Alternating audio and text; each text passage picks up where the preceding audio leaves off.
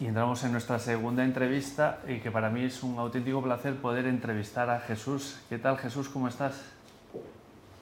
Pues muy bien, quiero que mi primera intervención sea decir que el placer es absolutamente mío. Bueno, siempre igual.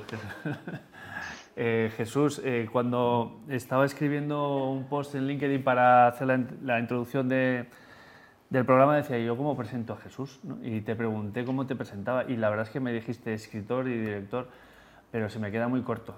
Eh, y lo explico a los que no, te conozcan, eh, Jesús es una de las personas más, eh, que, con más actividad que podéis conocer. no sé cuántos libros has escrito y en cuántos has colaborado. Déjame, yo digo, ocho libros escritos y trece colaboraciones.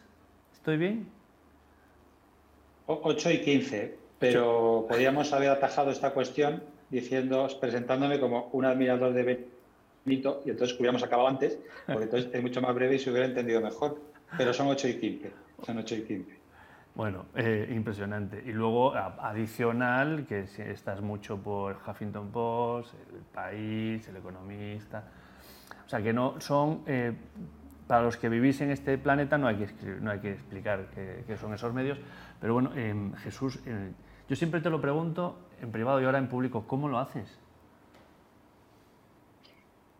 Es que yo, nunca he sabido contestar esa pregunta y hoy, hoy no va a ser una excepción. Yo creo que, bueno, o sea, si escribes, escribes. Entonces, como que tienes siempre un proceso mental que de alguna manera está escribiendo y luego, pues, en un momento en el ordenador, pues como que se abre el grifo, bum, bum, bum, y todo eso, pues... Eh, se deja caer así en negro sobre blanco y luego eh, hay que retocarlo mucho y hay que trabajarlo mucho, pero básicamente el proceso es este.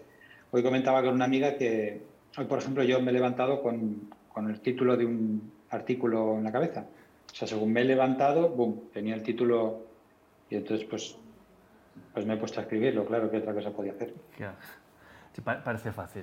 Eh, eh, Jesús, tú, como, como, te he escuchado alguna vez, vives entre, transitas entre, en una frontera, ¿no? Como, no sé, tú lo dices mucho mejor que yo, entre la frontera donde se mezclan conocimientos, que es muy interesante, entre, entre tu, tu, formación, psicología y el mundo donde vives, que es en, eh, en el mundo de los negocios, en el business, ¿no? Entonces, que transitas por ahí y de ahí salen cosas muy curiosas, ¿no? Eh, como tu último libro, eh, que, que, lo he dicho bien, que, eh, que em, habla de, voy a, resumir, de eh, cómo reinventarse, cómo quitarse la melena y reinventarse. ¿Puede ser? Eh, ¿cómo, ¿cómo, reinventarse, Jesús? Por, ¿cómo, ¿Cómo nos reinventamos y por qué? ¿Por qué hay que reinventarse? ¿Es necesario? Bueno, eh, yo me gusta decir que vivo en los espacios interseccionales porque creo que nuestra manera y nuestra manía de compartimentarlo todo, es decir, esto es business y esto es arte y esto es negocio y esto es psicología y esto, el mundo no es así, el mundo no está compartimentado, el mundo simplemente ocurre y hay eh, lugares de intersección en los cuales, pues es, por cierto, donde, según dicen, nacen las chispas que pueblan de luz nuestro universo, es decir, es donde nace la innovación. Entonces, en la mezcla y, en la relación y en la conexión y en girar las cosas y verlas desde otro punto de vista, es, bueno, es donde habitan las ideas que a mí personalmente me interesan como, como director de una escuela de negocios, por una parte, y como escritor, por otra. Y sobre esa base están construidos muchos de mis libros y el último, que se llama AKA, efectivamente no es una excepción. AKA es una mirada nueva al mundo de la reinvención. Yo creo que el modelo de reinvención tradicional está prácticamente agotándose, fundamentalmente porque el mundo cambia y hay gente a, la cual ese modelo no le llena. Eh, todo esto de los diagramas y los esquemas y haga usted una lista y luego mándesela a no sé quién y tal. Creo que a mucha gente no le funciona. Yo eh, sí se ha aproximado a mí alguna persona que dice, mira, yo todo esto ya lo he hecho y sigo igual. Entonces necesitamos nuevos modelos, eh, nuevas formas de ver las cosas por ejemplo, me llama la atención todo esto del mundo buca, ¿no? Cuando decimos mundo buca como si esto fuera eh, lo último de lo último, y esa expresión se lleva utilizando desde el siglo pasado. Y el design thinking pasa lo mismo, es decir, se nos van agotando eh, los conceptos, y es normal, porque el mundo va a una velocidad de vértigo. Entonces se nos van agotando los conceptos. Entonces yo creo que una de nuestras responsabilidades como, como, directivos, como empresarios y por supuesto como escritores, es ir generando conceptos nuevos y es generando miradas nuevas sobre las cosas, porque las antiguas cosas y las antiguas miradas no nos valen. Un día alguien me llama para pedirme consejo y me dice, oye, tú que estás un poco en este tema de la creatividad e innovación, vamos a hacer un foro de innovación y le vamos a llamar Think Out of the Box.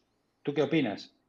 Digo, hombre, que es un concepto de los años 70, entonces yo creo que habría que renovar un poco todo esto. Entonces yo creo que tenemos la obligación, la necesidad, la responsabilidad y yo desde luego las ganas de inventar cosas nuevas. Y ahí estamos, Benito.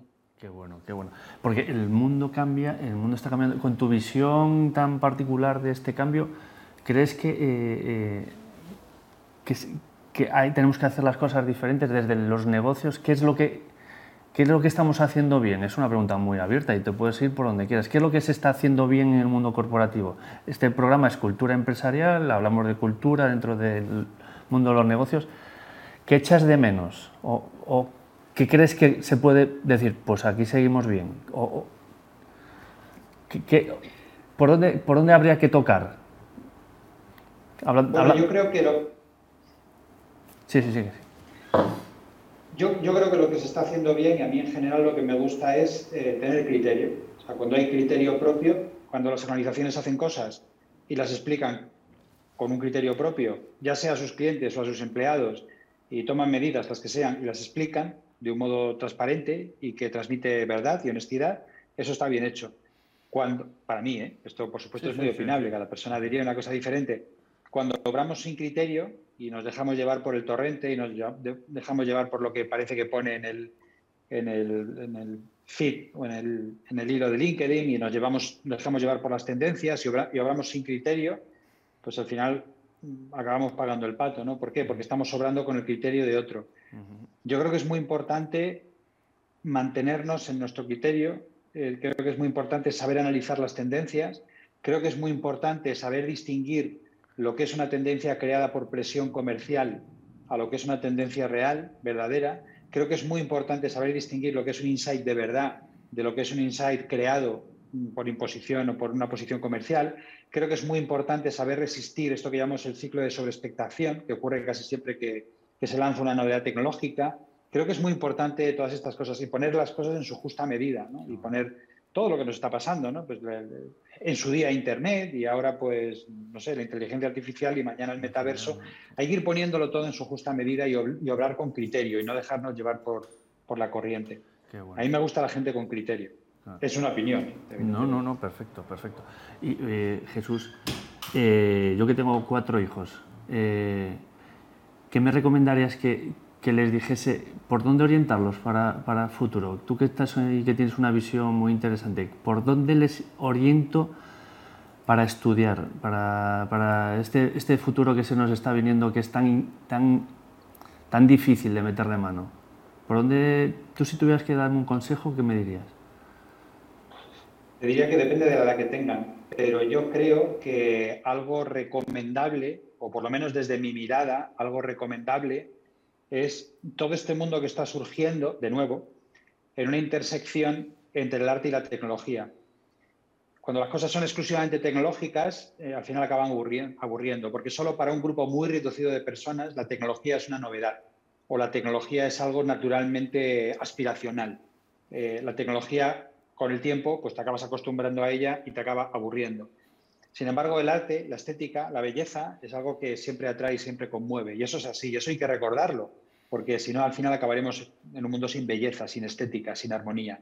Entonces, en el, cross, en la intersección entre la tecnología y el arte y la belleza, están surgiendo ventanas de oportunidad sumamente interesantes. Por ejemplo, esto que llamamos ahora eh, diseño transmedia es precisamente eso, es una intersección entre la tecnología y el arte un diseñador transmedia es básicamente un, cross, una intersección entre un creativo digital y un guionista.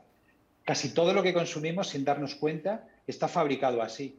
Eh, el entretenimiento, bueno, todas las plataformas, todas las grandes series, todas las películas que consumimos y mucho del contenido que consumimos está hecho con una lógica transmedia. Está hecho de una manera que, involucra y que, te hace partícipe y, que hace que la audiencia pueda estar ahí, pueda participar y pueda opinar y pueda crear y pueda co-crear, pero por otra parte tiene un soporte digital muy fuerte, muy sólido, de manera que se produce una, continuidad entre los distintos escenarios.